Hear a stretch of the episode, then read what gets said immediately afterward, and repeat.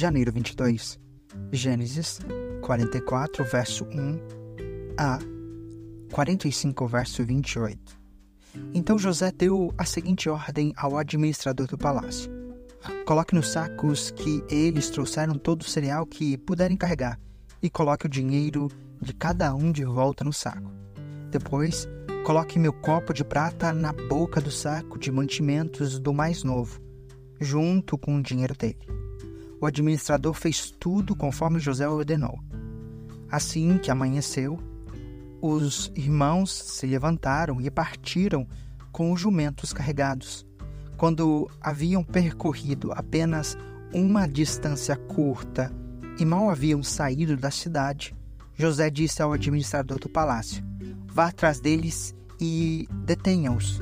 Quando os alcançar, diga-lhes: Por que retribuíram o bem com o mal?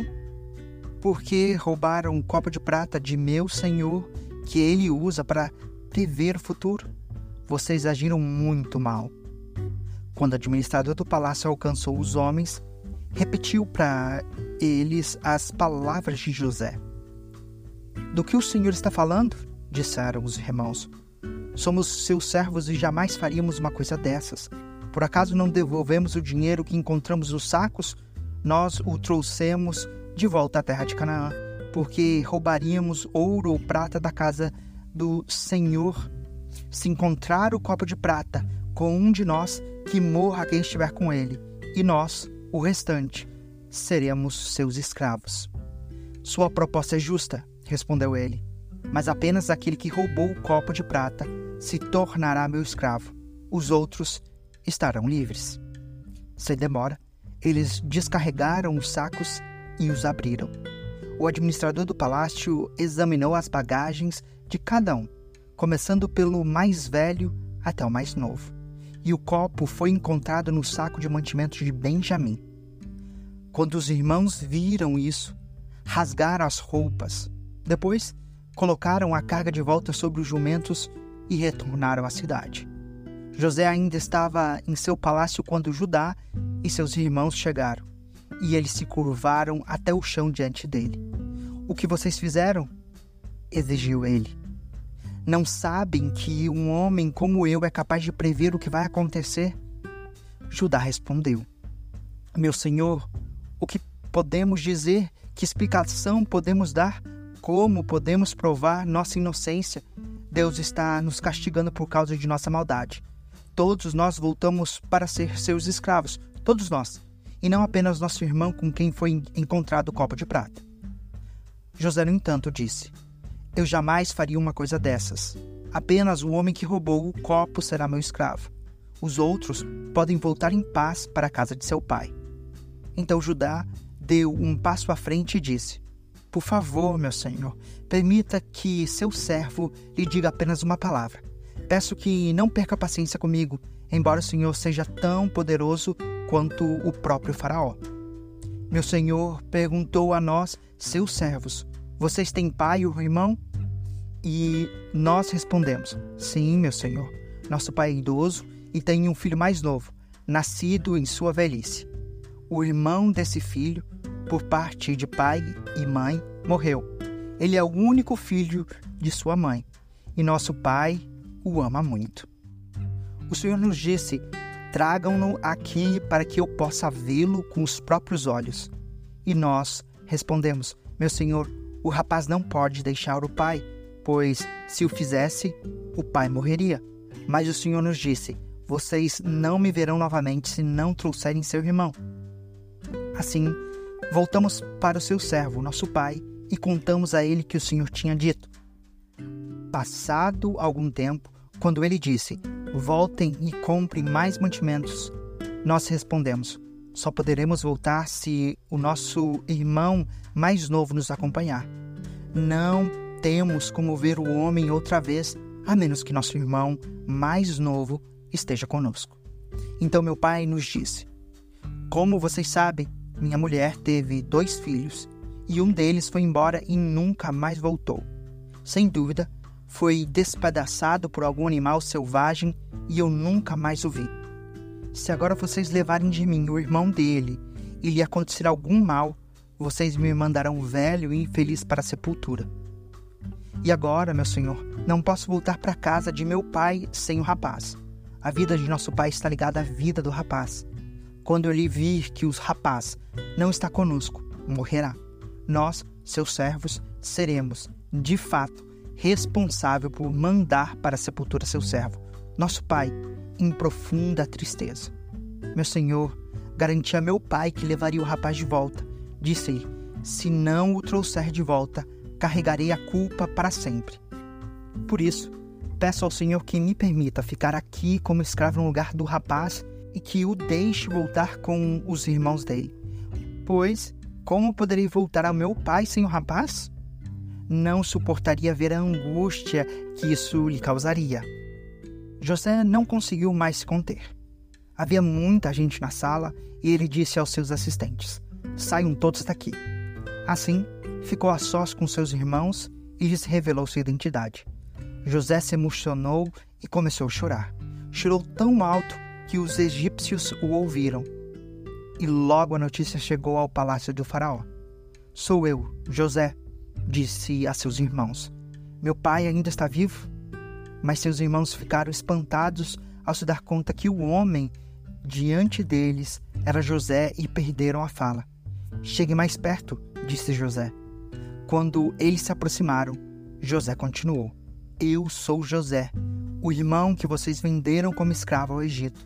Agora, não fiquem aflitos ou furiosos um com os outros por terem me vendido para cá. Foi Deus quem me enviou diante de vocês para lhes preservar a vida. A fome que assola a terra há dois anos continuará por mais cinco anos, e não haverá plantio nem colheita. Deus me enviou adiante para salvar a vida de vocês e das suas famílias e para salvar muitas vidas. Portanto, foi Deus quem me mandou para cá e não vocês.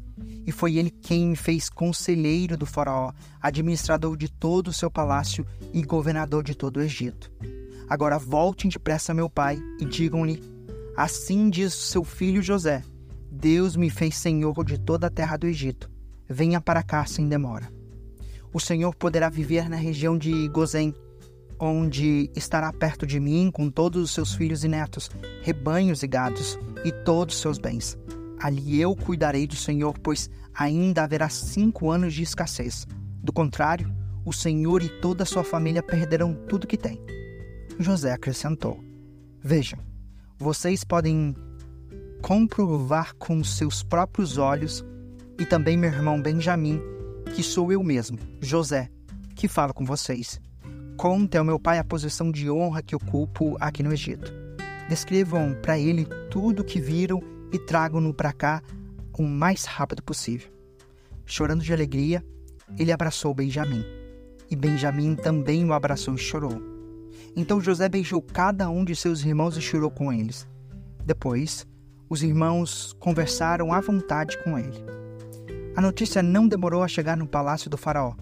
Os irmãos de José estão aqui, o faraó e seus oficiais se alegraram muito quando souberam disso. O faraó disse a José: Diga a seus irmãos, coloquem as cargas em seus animais e voltem depressa à terra de Canaã. Tragam seu pai e todas as suas famílias para cá. Eu lhes darei a melhor terra do Egito, e vocês comerão do que esta terra produz de melhor. O faraó prosseguiu: Diga a seus irmãos levem carruagens do Egito para transportar as crianças pequenas, as mulheres e também seu pai. Não se preocupem com seus pertences, pois o melhor de toda a terra do Egito será de vocês. Os filhos de Jacó seguiram essas instruções. José providenciou carruagens, conforme o faraó havia ordenado, e deu mantimentos para a viagem. Também presenteou cada irmão com um traje novo, mas a Benjamim deu cinco roupas novas e trezentas peças de prata. E a seu pai enviou dez jumentos carregados com os melhores produtos do Egito e dez jumentos carregados com cereais, pães e outros mantimentos para a viagem. Depois, José se despediu de seus irmãos e, enquanto partiam, disse a eles: Não briguem no caminho por causa do que aconteceu. Eles saíram do Egito e voltaram ao seu pai, Jacó, na terra de Canaã. José ainda está vivo Eles disseram a seu pai: É o governador de toda a terra do Egito. Jacó ficou atônito com a notícia. Não podia acreditar. Quando, porém, repetiram para Jacó tudo o que José lhes tinha dito. E quando ele viu as carruagens que José havia mandado para levá-lo, encheu-se de ânimo. Então Jacó exclamou: Deve ser verdade, meu filho José está vivo. Preciso ir e vê-lo antes que eu morra. Mateus 14, versos 13 a 36. Logo que Jesus ouviu a notícia, partiu de barco para um lugar isolado a fim de ficar só. As multidões, porém, descobriram para onde ele ia e o seguiram a pé, vindas de muitas cidades. Quando Jesus saiu do barco, viu a grande multidão, teve compaixão dela e curou os enfermos. Ao entardecer, os discípulos foram até ele e disseram: Este lugar é isolado e já está ficando tarde. Mande as multidões embora, para que possam ir aos povoados e comprar comida. Não há necessidade, disse Jesus. Providenciem vocês mesmos alimentos a elas. Eles responderam: Temos apenas cinco pães e dois peixes. Tragam para cá, disse ele. Em seguida, mandou o povo sentar-se na grama, tomou cinco pães e os dois peixes, olhou para o céu e o abençoou então partiu os pães em pedaços e o entregou aos discípulos, que distribuíram às multidões. Todos comeram à vontade, e os discípulos recolheram doze cestos com as sobras. Os que comeram foram cerca de cinco mil homens, sem contar as mulheres e crianças. Logo em seguida, Jesus insistiu com seus discípulos que voltassem ao barco e atravessassem até o outro lado do mar, enquanto ele despedia as multidões. Depois de mandá-las para casa, Jesus subiu sozinho ao monte a fim de orar. Quando anoiteceu, ele ainda estava ali, sozinho. Enquanto isso, os discípulos distantes da terra firme lutaram contra as ondas, pois um vento forte havia se levantado. Por volta das três da madrugada, Jesus foi até eles, caminhando sobre as águas. Quando os discípulos o viram caminhando sobre as águas, ficaram aterrorizados. É um fantasma! gritaram cheios de medo. Imediatamente, porém, Jesus lhes disse: Não tenham medo. Coragem, sou eu. Então Pedro gritou: Se é realmente o Senhor, ordene que eu vá caminhando sobre as águas até onde está. Venha, respondeu Jesus. Então Pedro desceu do barco e caminhou sobre as águas em direção a Jesus. Mas quando reparou no vento forte e nas ondas, ficou aterrorizado. Começou a afundar e gritou: Senhor, salva-me! No mesmo instante, Jesus estendeu a mão e o segurou. Como é pequena a sua fé, disse ele. Por que você duvidou? Quando entraram no barco, o vento parou. Então os outros discípulos o adoraram e exclamaram: De fato, o Senhor é filho de Deus. Depois de atravessarem o mar, chegaram a Genizaré. Quando o povo reconheceu Jesus, a notícia de sua chegada se espalhou rapidamente por toda a região e trouxeram os enfermos para que fossem curados. Suplicavam que ele deixasse os enfermos apenas tocar na borda de seu manto e todos que tocavam eram curados. Salmos 18, versos 37 a 50. Persegui meus inimigos e os alcancei. Não retornei enquanto não foram derrotados. Eu os feri, até que não pudessem se levantar. Tombaram diante dos meus pés. Tu me armastes fortemente para a batalha. Ajoelhastes meus inimigos diante de mim. Pusestes o pescoço deles sob meus pés. Destruí todos que me odiavam. Pediram ajuda, mas ninguém os socorreu. Clamaram ao Senhor, mas ele não respondeu. E eu os moí, tão fino como o pó da terra, e os lancei fora com a lama das ruas. Tu me livrastes de meus acusadores e me puseste como governante das nações. Povos que eu não conhecia agora me servem. Rendem-se assim que ouvem sobre meus feitos. Nações estrangeiras se encolhem diante de mim todos eles perdem a coragem e, tremendo, saem de suas fortalezas. o Senhor vive. Louvado seja minha rocha, exaltado seja o Deus de minha salvação.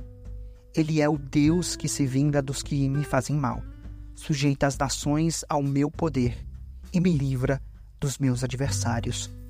Tu me mantens em segurança, fora do alcance dos meus inimigos, de homens violentos me livras. Por isso, ó Senhor, te louvarei entre as nações. Sim, cantarei louvores ao teu nome concedes grandes vitórias ao teu rei e mostras amor por teu ungido, por Davi e todos seus descendentes para sempre. Provérbios 4, versos 11 a 13. Eu lhe ensinarei o caminho da sabedoria e o conduzirei por uma estrada reta. Quando andar por ele, nada o deterá.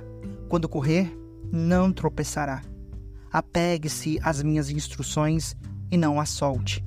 Guarde-as bem, pois são a chave da vida.